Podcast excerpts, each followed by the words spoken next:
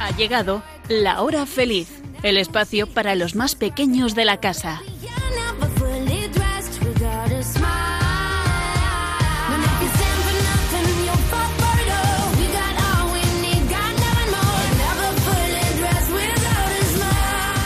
¿Qué tal amiguitos? Ya estamos aquí de nuevo con todos vosotros para pasar un rato muy entretenido. Como entretenidos espero que estén siendo vuestras vacaciones y que estéis disfrutando muchísimo cada día. Algo que seguro están haciendo estas magníficas colaboradoras de este programa, Elena, Blanca, Nuria y Sonia. Muy buenas tardes chicas, ¿qué tal estáis? Muy bien. Muy bien. Bueno, ¿y qué tal la piscina, la playa? ¿Cómo estáis pasando estos días? Pues muy bien, muy relajados. Sí. Con algunas actividades de mar. y- Sí, estamos aprendiendo surf. ¡Uy, qué bien! Mira. Pues me parece muy bien. A disfrutar a tope cada día de este verano. Por cierto, supongo que el lunes felicitasteis a los abuelos porque celebramos a San Joaquín y a Santa Ana, los padres de la Virgen María, los abuelos de Jesús. Y sabíais, por cierto, que el pasado fin de semana toda la iglesia celebró la primera jornada mundial de los abuelos y los mayores. El Papa Francisco ha dicho que los abuelos tienen la savia de la historia, que sube y que fortalece al árbol para que crezca. Y también ha indicado que así como los ancianos necesitan a los jóvenes, los jóvenes necesitan a los ancianos, especialmente en esta cultura del descarte, ha dicho. Y por eso, pues ha invitado a los jóvenes a hablar más con los abuelos para que la historia y la vida avancen. Bueno, pues ahora, amiguitos, vamos ya con el sumario.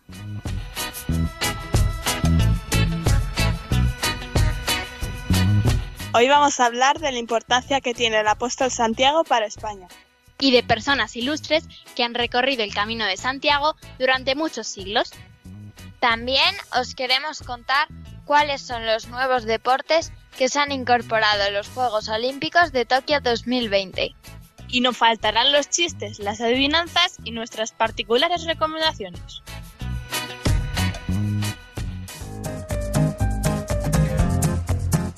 Por favor, mantengan viva la alegría. Es signo del corazón joven, del corazón que ha encontrado al Señor. Y si ustedes mantienen viva esa alegría con Jesús, nadie se la puede quitar, nadie.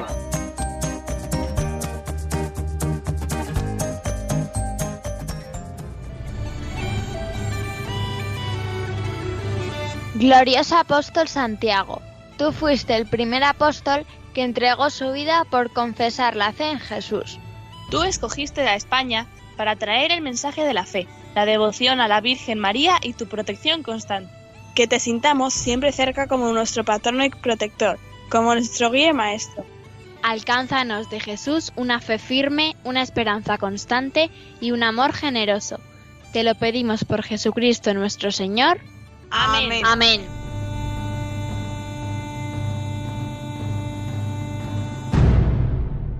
Amiguitos, seguro que el domingo dedicasteis un momento especial para rezar al apóstol Santiago en el día de su fiesta y también para darle las gracias por traer la fe a España. Él vino a estas tierras a evangelizar y la verdad que no se lo pusieron nada fácil en aquella época. Casi nadie quería oír lo que él tenía que decir sobre Jesús.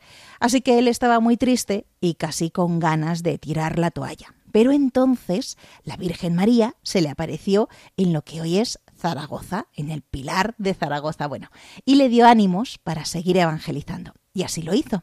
Así que tenemos que estarle muy agradecidos al apóstol Santiago por habernos traído la fe aquí, a España. Y seguro que muchos peregrinos viven estos días un momento muy especial al llegar a Santiago de Compostela después de muchos kilómetros andando o en bicicleta o a caballo para visitar la tumba del apóstol Santiago. Ellos han seguido las huellas de miles y miles de personas que durante siglos han realizado el camino de Santiago. ¿Por qué peregrinamos al sepulcro del apóstol Santiago? Mirad, estas son algunas de las razones. Como ya has dicho, para agradecer al apóstol la buena noticia que nos trajo, el Evangelio. Y para reafirmar nuestra fe en Jesús. Para dejar atrás nuestras miserias y purificar nuestros pecados y los de nuestro pueblo, especialmente los pecados de intolerancia, violencia y odio, y alcanzar nuestra conversión. Para darnos cuenta de cuáles son los valores importantes que tenemos que tener en cuenta en nuestra vida. Para dar testimonio de nuestra fraternidad con las personas de todos los pueblos y naciones, superando las barreras que la política, la cultura y la economía han levantado entre las personas. Y también para pedir al apóstol que nos dé fortaleza, ilusión y esperanza por construir un mundo nuevo, una civilización que sea la civilización del amor. Y como nosotros ahora, pues muchos han realizado el Camino de Santiago. Hoy, amiguitos, os queremos contar algunos de esos personajes históricos que lo han recorrido y cuya presencia ha tenido mucha importancia en darlo a conocer. Por ejemplo, el rey Alfonso II de Asturias, llamado el Casto. En el año 824, el rey asturiano recorre la distancia entre Oviedo y Santiago de Compostela, con su corte para acudir al lugar donde se afirma que se han encontrado los restos del apóstol, lo que le sirvió para pasar a ser reconocido como el primer peregrino. La distancia recorrida por Alfonso II es lo que hoy conocemos como el camino primitivo, la primera ruta de peregrinación a Santiago. Y luego está el rey Alfonso III de Asturias el Magno. Fue uno de los mayores benefactores del sepulcro del apóstol Santiago. Durante su largo reinado, unos 40 años, el Camino de Santiago comenzó a ser un gran centro de peregrinación cristiana en la Edad Media. La cruz de oro y pedrería de estilo asturiano que donó al apóstol en Santiago de Compostela es una de las ofrendas más antiguas de las que hay constancia. Y también está, amiguitos, el obispo Teodomiro, que fue obispo de la diócesis de Iria Flavia en el siglo VIII-IX. Teodomiro fue avisado, según la leyenda, por el ermitaño Pelayo del descubrimiento de una estrella posada en el bosque cercano. Al ir allí, descubrió el lugar donde reposaban los restos del apóstol. Sería el obispo Teodomiro quien invitaría al rey Alfonso II a acudir a Compostela, visitar el lugar y así confirmar el descubrimiento. Y también es importante Santo Domingo de la Calzada, del que os hablamos en el programa del 1 de julio. Lo podéis volver a escuchar en el podcast de Radio María. Fue un santo que se dedicó a cuidar a los peregrinos y mejorar los caminos por donde iban. Y hablamos ahora del primer peregrino extranjero del que se tiene constancia, en el año 951 el obispo de Puy y conde de Belay y de Brius, Monseñor Gotescalcu. Fue un personaje de gran poder en Francia en su época, gozando de grandes privilegios y peregrinó a Santiago con su séquito que estaba formado por unas 100 personas. Más personajes importantes. A Emeric Picot, que fue un peregrino y religioso del siglo XII, conocido por confeccionar el libro quinto del Códice Calistino. En ese libro se narra en primera persona una peregrinación de Francia a Santiago de Compostela. Por tanto, se le puede considerar como el autor de la primera guía para peregrinos del Camino de Santiago. En ella aparece información sobre las ciudades jacobeas medievales y sus servicios y todo tipo de consejos prácticos. Eso es. Bueno, también más personas ilustres que han recorrido el Camino de Santiago. Los reyes católicos. Isabel I de Castilla y Fernando II de Aragón, y fue en 1486, en una época donde las peregrinaciones estaban ya em, de capa caída, en decadencia. Durante este viaje tienen la idea de crear un gran hospital de peregrinos para dotar de más medios a Santiago de Compostela, además de apoyar la reconstrucción del templo Santa María do Cebreiro, en la entrada de Galicia. Fueron los primeros monarcas hispanos en más de 100 años en peregrinar a la tumba apostólica. Además, promovieron mayor protección para los peregrinos, mandando perseguir a los bandidos, y establecieron salvoconductos para los fieles que peregrinarán a Santiago.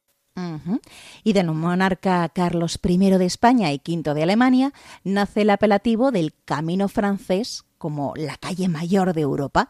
Estamos hablando del año 1530. Carlos I viajó hasta La Coruña para embarcarse camino de Alemania para ser coronado emperador. En su camino visitó numerosas villas jacobeas, como Vega de Valcarce, Ligonde o Triacastela, además de visitar Santiago para rezarle al apóstol antes de partir a La Coruña. Y unos 20 años después, en 1554, es el rey Felipe II el que peregrina a Santiago para visitar los restos del apóstol. Permaneció allí ocho días antes de embarcarse a Inglaterra para contraer matrimonio. Durante su reinado, se establecieron varias leyes restrictivas para las peregrinaciones, con el fin de ponerle las cosas difíciles a los falsos peregrinos y controlar el flujo de caminantes.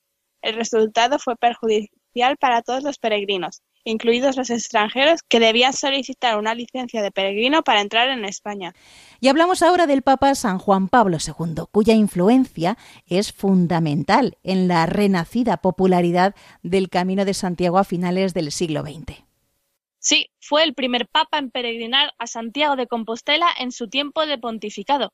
Lo hizo en dos ocasiones, en 1982 y en 1989, con gran expectación, lo que impulsó definitivamente las peregrinaciones en años posteriores, sobre todo en años jacobeos.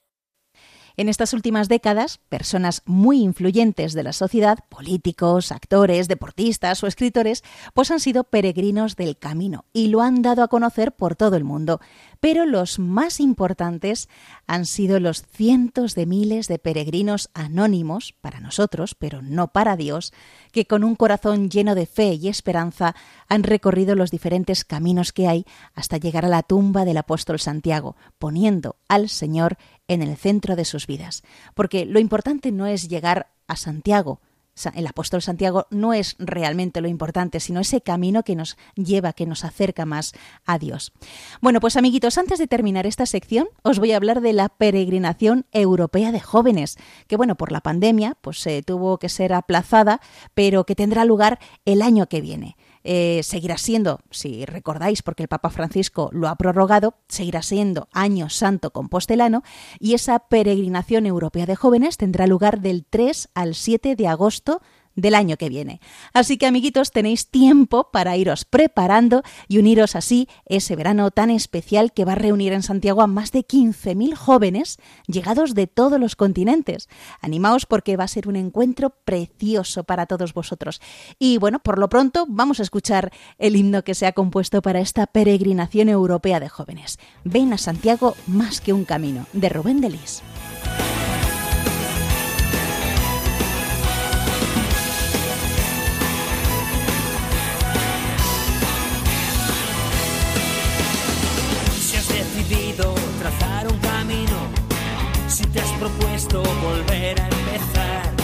Piensas en lo que tiene sentido, Santiago es tu ciudad. Como el corazón de madre, dispuesto a coger con amor. Peregrinos van llegando, buscando el rumbo del corazón. Por eso ven a Santiago, con tus sueños a volar Dale un saludo en la catedral. Por eso ven a Santiago, todos ven alrededor. No dejes para mañana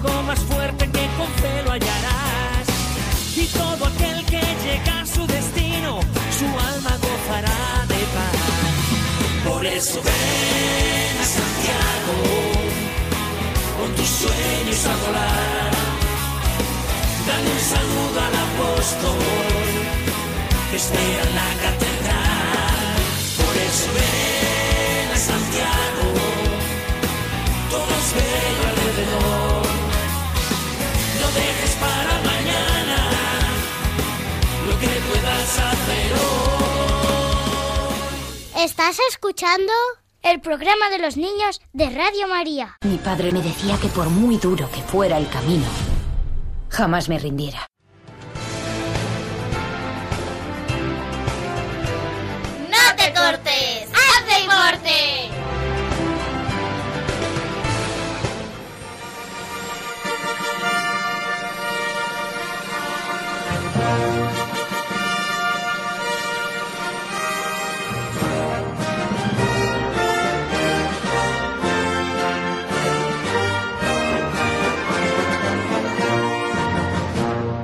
Amiguitos, seguro que sabéis que la pasada semana comenzaron los Juegos Olímpicos en Tokio, que no pudieron realizarse el año pasado por la pandemia. Bueno, yo estuve viendo la ceremonia de inauguración y la verdad es que fue preciosa, impresionante. Si no la pudisteis ver, os lo recomiendo en internet, seguro que la encontráis. Por cierto, esta ha sido la primera vez que la antorcha olímpica se ha encendido con hidrógeno renovable es decir, libre de carbono. Es una manera de apostar por un futuro sostenible. Bueno, pues atletas de 204 países, además del equipo olímpico de atletas refugiados y el de atletas olímpicos independientes, participan en los 33 deportes olímpicos, cinco de ellos nuevos y de los que os vamos a hablar. Pero primero un poco de historia, Elena. Las primeras Olimpiadas se celebraron en el año 776 a.C. Lo sabemos porque es la primera vez que se escribieron los nombres de los ganadores de una carrera, pero bueno, a lo mejor se celebraron otras antes y no se han encontrado restos, no se sabe. Los Juegos Olímpicos u Olimpiadas se llaman así porque originalmente se celebraban en la ciudad griega de Olimpia. Cada cuatro años se reunían en esta ciudad los mejores atletas de la antigua Grecia y competían en honor a Zeus, que era uno de los dioses griegos. Los Juegos Olímpicos eran un acontecimiento tan importante que las guerras y conflictos entre los reinos se paraban durante esos días. El primer campeón olímpico fue Corebo, un panadero de la ciudad de Elis, y el premio no era una medalla, sino una corona de olivo.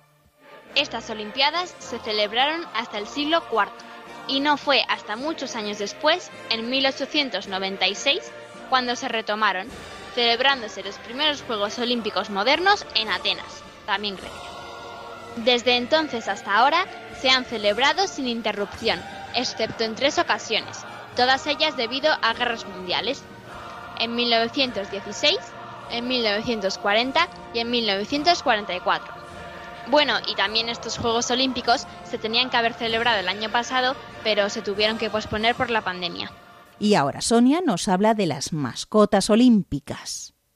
Las mascotas de los Juegos Olímpicos y Paralímpicos de Tokio no son animales ni humanos, sino unos personajes de diseño futurista inspirados en el anime, los típicos dibujos japoneses. Según su creador, son héroes que viven en el mundo digital, pero también pueden interactuar con el mundo real. El proceso de diseño incluyó a 5 millones de niños en todo Japón que dieron su opinión y votaron las propuestas finalistas. La mascota de los Juegos Olímpicos es blanca y azul y se llama Miraitowa, mientras que la mascota que veréis desde el 24 de agosto al 25 de septiembre es la mascota paralímpica, que se llama Someiti. ¿Y por qué se llaman así? Miraitowa es una mezcla de Mirai, que es futuro, y Towa, eternidad. Su creador se basó en un famoso proverbio japonés, aprende del pasado y desarrolla nuevas ideas. Miraitowa tiene el mismo color azul y blanco que el emblema de los Juegos Olímpicos de Tokio 2020. Someiti es de color cereza por estos famosos árboles japoneses, ya que su nombre procede de un tipo de cerezo llamado Somei Yoshino y la expresión inglesa so mighty, que es muy poderosa.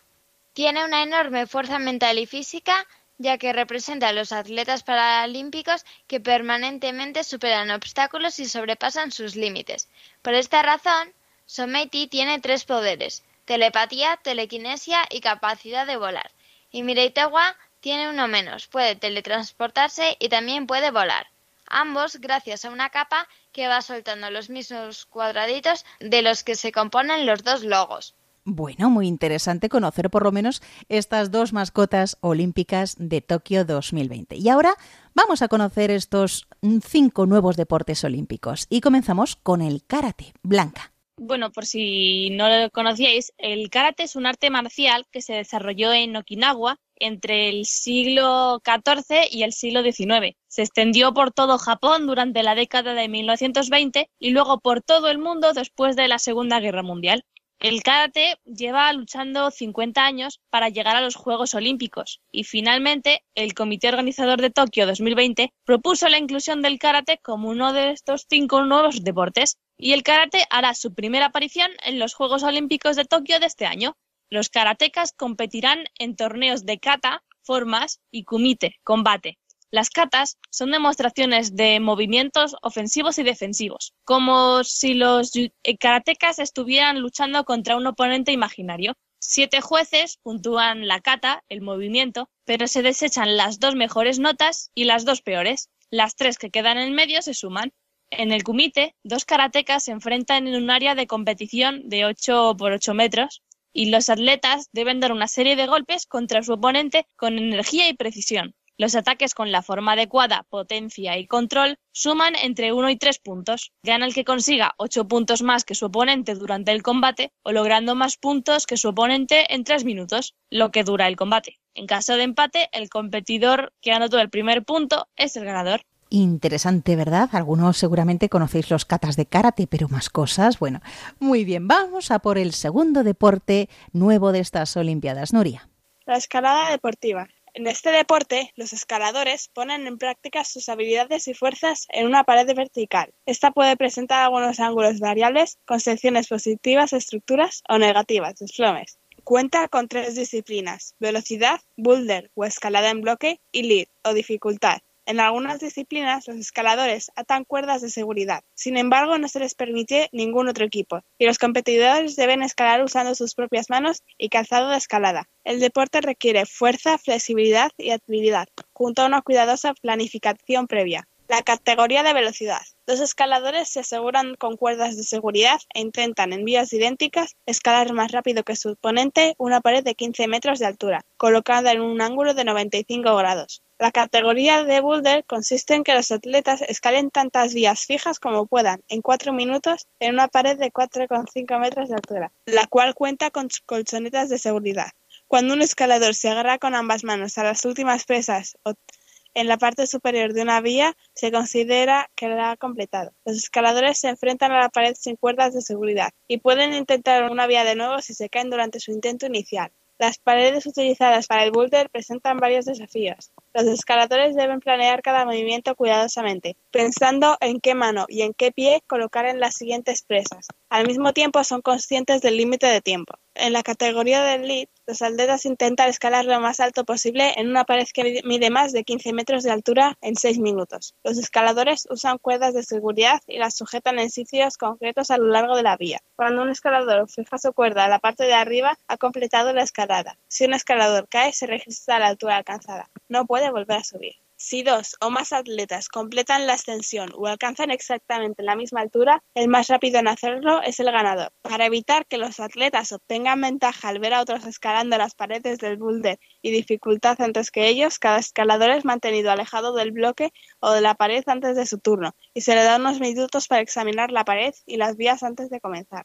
Perfecto, vamos ahora a conocer otro deporte, el surf. El surf es uno de los deportes que más me gustan de todos. Este año es la primera vez que se hace en unos Juegos Olímpicos. Las competiciones se han celebrado en la playa de surf de Surigasaki, famosa por sus magníficas olas.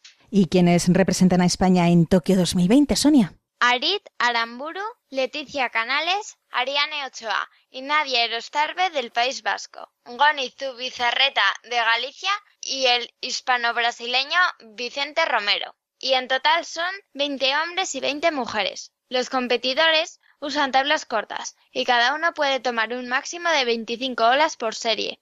De ellas se cuentan las dos con la puntuación más alta para su total de la serie, lo que acaba siendo el resultado de su ronda. Sonia, pero cuéntanos, ¿de dónde viene el surf? El surf es un deporte que inventaron los indígenas de la Polinesia. El explorador James Cook fue el primer europeo en verlo y hablar de ello, ya que en el año 1777 vio como unos indígenas se deslizaban en el agua sobre largas tablas de madera. Hoy en día las tablas de surf pueden medir desde 1,80 hasta 3 metros. Pero el surf, como lo conocemos, fue popularizado por Duke Kahanamoku, de Hawái, que ganó tres medallas de oro en natación en los Juegos de Estocolmo en 1912 y Amberes de 1920, cuando competía por Estados Unidos. Mientras aceptaba su medalla en el podium de los Juegos de, de 1912, Kahanamoku dijo que su sueño era ver al surf convertirse en olímpico, y en 2016 el COI lo aceptó para Tokio 2020. Y Sonia, ¿el COI qué significa? Comité Olímpico Internacional. Ah, una cosa curiosa es que no hay dos olas iguales, lo que hace que los atletas compitan entre sí mientras se enfrentan a las condiciones cambiantes de la naturaleza. E interesante este deporte del surf. Y ahora vamos con el skate. Pues sí, porque el skate es otro de estos deportes que aparece por primera vez en estos Juegos Olímpicos.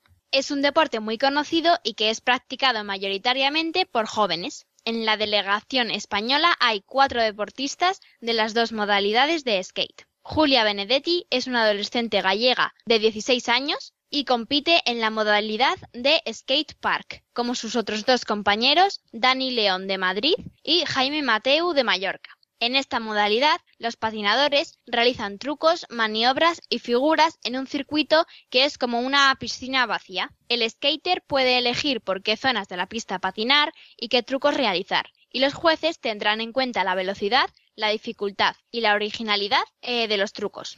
Una cosa curiosa es que el casco solo es obligatorio en los menores de 18 años. Veremos en los próximos días si los demás participantes deciden llevarlo o no. En la otra modalidad, el street, la delegación española ha contado con la andaluza Andrea Benítez, que se incorporó a última hora debido a la baja de la holandesa Candy Jacobs. Esta modalidad se practica en un escenario que simula la calle, con barandillas, escalones y bordillos, en los que los patinadores hacen trucos para evitar los obstáculos. Hasta ahora solo se ha celebrado esta modalidad, el street, con la victoria de Japón en ambas categorías. Además, se ha batido un nuevo récord, el podio más joven de la historia de los Juegos Olímpicos, porque las ganadoras de las medallas de oro y plata tienen 13 años y la ganadora de la medalla de bronce tiene 16. Así que la suma de las tres edades en el podio suma solo 42 años, algo histórico. Madre mía, qué jóvenes, amiguitos, ya sabéis que podéis estar en los Juegos Olímpicos si os lo proponéis. Y ahora vamos a hablar del béisbol, un deporte que estuvo ya en las Olimpiadas, luego se quitó y ahora vuelve a estar en Tokio 2020. Nuria. En el béisbol, dos equipos de nueve jugadores, cada uno intenta conseguir el mayor número de carreras golpeando una pelota y corriendo alrededor de una base hasta alcanzar el final.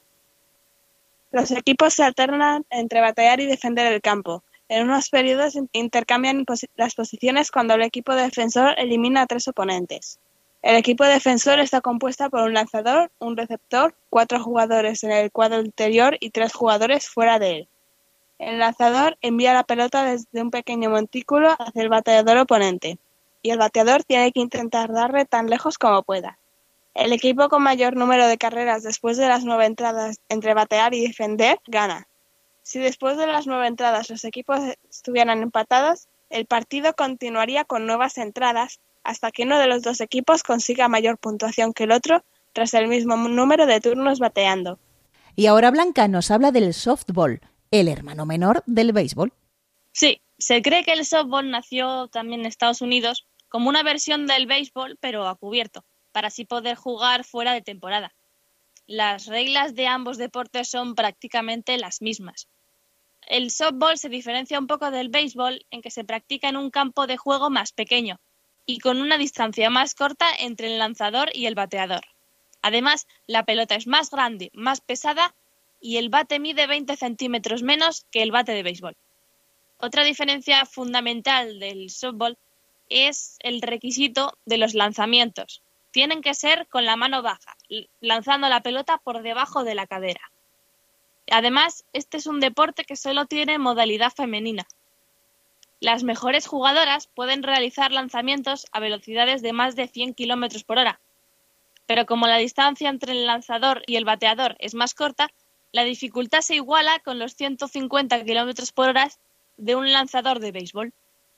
Y bueno, el softball formó parte del programa olímpico hasta 2008 y después se eliminó a la misma vez que el béisbol. Pero tras 13 años de ausencia han vuelto los dos, el softball como modalidad femenina y el béisbol como masculina. Y además de estos nuevos cinco deportes, pues Tokio 2021 cuenta con 15 nuevas disciplinas. El objetivo es pues aumentar la participación femenina y también fomentar la igualdad y entre ellas pues destacan en natación, por ejemplo, eh, los 1500 metros femeninos y el 4 por 100 metros mixto, una prueba mixta también por equipos en tiro con arco, el relevo 4 por 400 mixto en atletismo, etcétera. Y justo de una de estas modalidades nos va a hablar Elena el baloncesto ya no es un deporte de 5 contra 5 en el que siempre gana Estados Unidos. Al menos no se cree que será así en estos Juegos de Tokio. Este año se incorpora por primera vez el baloncesto 3x3. Es una modalidad más movida y más urbana. Los equipos son de cuatro personas, tres para jugar en la cancha y un suplente. Además, no existe la figura del entrenador, porque los jugadores son autosuficientes y ellos tienen que organizar el tiempo y la estrategia. Cada equipo tiene la pelota 12 segundos, en los que tienen que meter canasta. El equipo que antes llegue a 21 puntos gana el partido.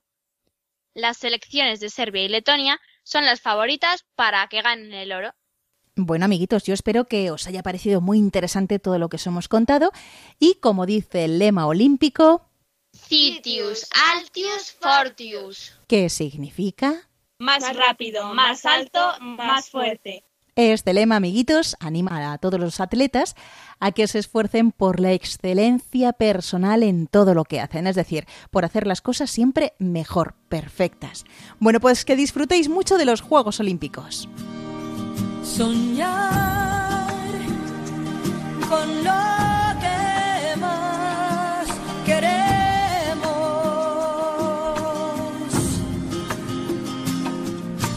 Aquello difícil de lograr.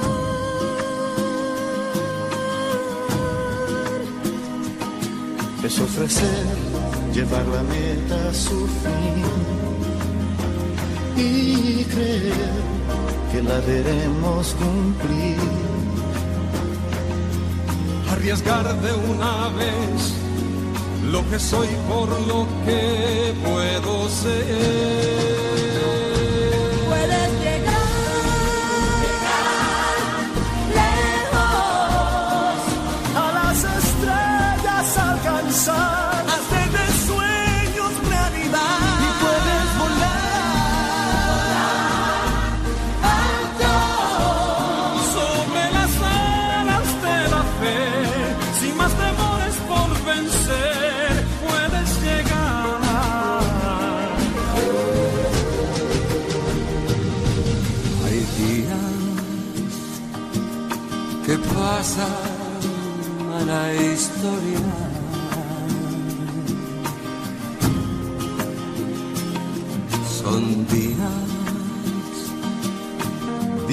difíciles de olvidar. Sé muy bien que puedo triunfar. Seguiré con toda mi voluntad.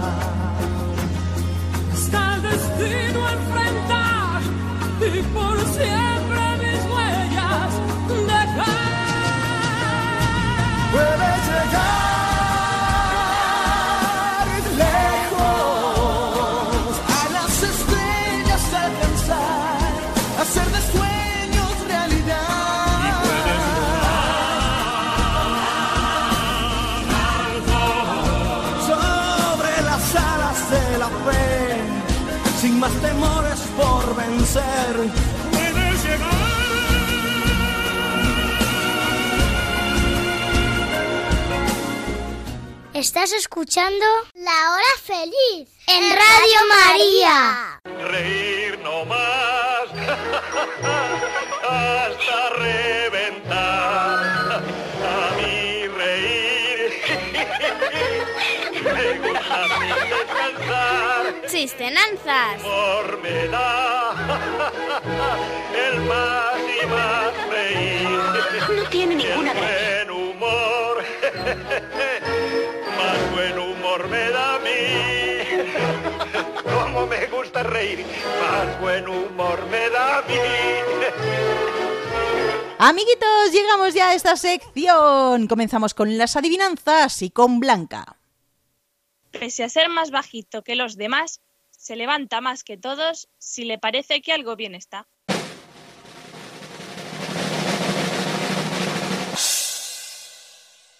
¿El pulgar? Sí. Muy bien, Nuria, tu adivinanza. Está llena de agujeros, pero tiene agua. ¿Qué es?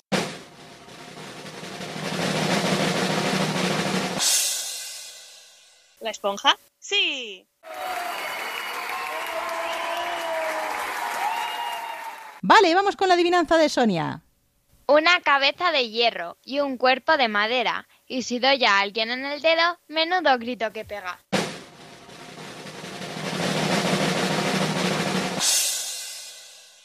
El martillo. Sí.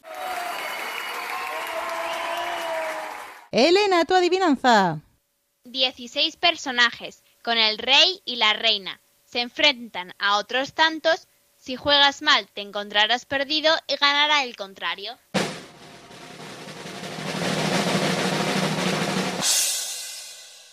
¿El ajedrez? Sí.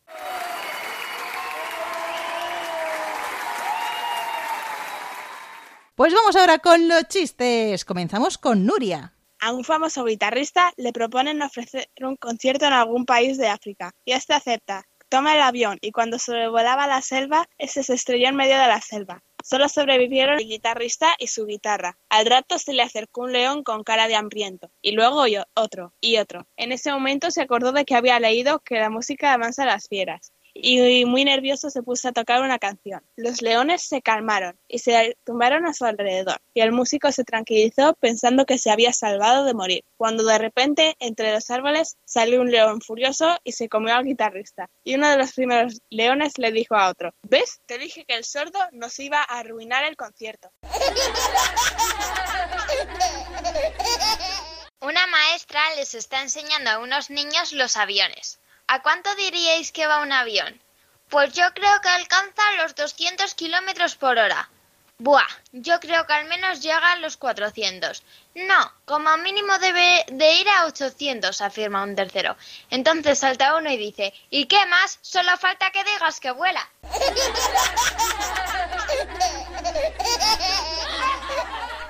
Una vaca le dice a otra. Oye, ¿has oído eso de las vacas locas? Sí, menos mal que nosotras somos gallinas. Hay un tipo en la playa que va saludando a todo el mundo. Y uno que está por allí le pregunta, oye, ¿qué haces para llevarte tan bien con todo el mundo? Y el otro le contesta, mi truco es no discutir con nadie. Pero solo eso no será, ¿no? Pues no será.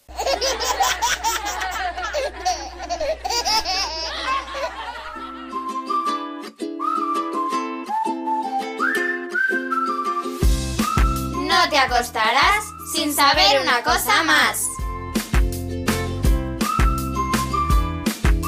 Para empezar, yo os voy a recomendar una canción de la banda sonora de la peli Frozen 2. La versión original se llama The Next Right Thing y la canta Kristen Bell. Es una canción muy bonita que habla sobre valentía y superación.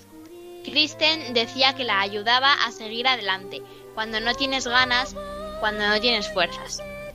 La versión en español se llama Hacer las cosas bien y es de Carmen López. Hacer las cosas bien, avanzar sin temor, paso a paso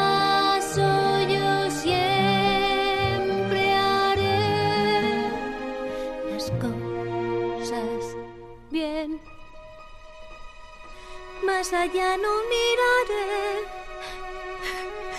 esto es cuanto puedo hacer. Cada latir, cada aliento, cada paso es vital,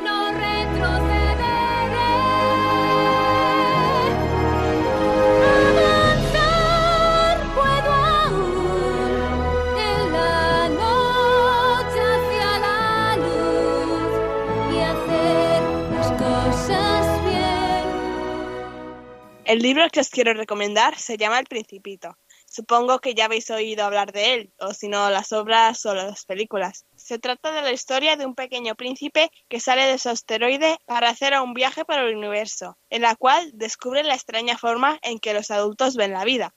Comprende el valor del amor y la amistad. Y el libro está escrito por Antoine Saint-Exupéry. Y el dato curioso que os voy a contar hoy es el significado que tienen los anillos del símbolo de los Juegos Olímpicos. Los anillos olímpicos representan las cinco principales regiones del mundo, África, América, Asia, Europa y Oceanía. El motivo de usar los colores azul, amarillo, negro, verde y rojo es porque se utilizan en muchas de las banderas del mundo. Los anillos están interconectados para simbolizar la amistad que se forja entre estas competiciones internacionales. Y para acabar esta sección os voy a decir una frase que dijo una escritora que a los 19 meses se quedó sordo ciega, pero hizo cosas increíbles y es un ejemplo de superación.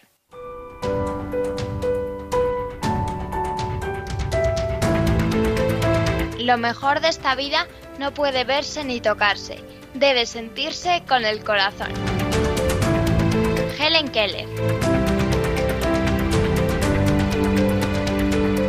Muy bien, amiguitos, pues terminamos ya el programa después de haberos contado eh, pues por qué es importante el apóstol Santiago en nuestras vidas, ese camino de Santiago que ha sido recorrido por personas muy importantes y que también le han lo han dado a conocer.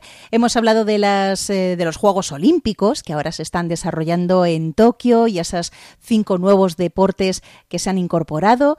Y bueno, pues estos chistes, adivinanzas, recomendaciones. Bueno, si queréis escribirnos, os recordamos cómo podéis hacerlo. De dos maneras. Unas a través del email lahorafeliz2 arroba radiomaria.es, repito, lahorafeliz2 arroba radiomaria.es o a través de carta. En el sobre tenéis que indicar Radio María, La Hora Feliz, Yolanda Gómez. La dirección, Paseo Lanceros 2, primera planta, 28024, Madrid. Estaremos encantados de recibir vuestras cartas. Y nada, eh, que sigáis disfrutando de este verano, así como mis magníficas colaboradoras, Elena, Blanca, Nuria y Sonia. Gracias, chicas. De nada y adiós. De nada y adiós. Y vosotros, amiguitos de la hora feliz, ya sabéis que podéis volver a escuchar de nuevo este programa u otros anteriores en el podcast de Radio María. Para ello tenéis que entrar en la página web www.radiomaria.es y buscar La Hora Feliz Yolanda Gómez. Nos volveremos a encontrar, si Dios quiere, dentro de dos semanas. ¿Y vosotros sed buenos? Sí, sí se puede. Sí se puede. Un fuerte abrazo para todos y sed felices. Así concluye La Hora Feliz, el espacio para los más pequeños de la casa.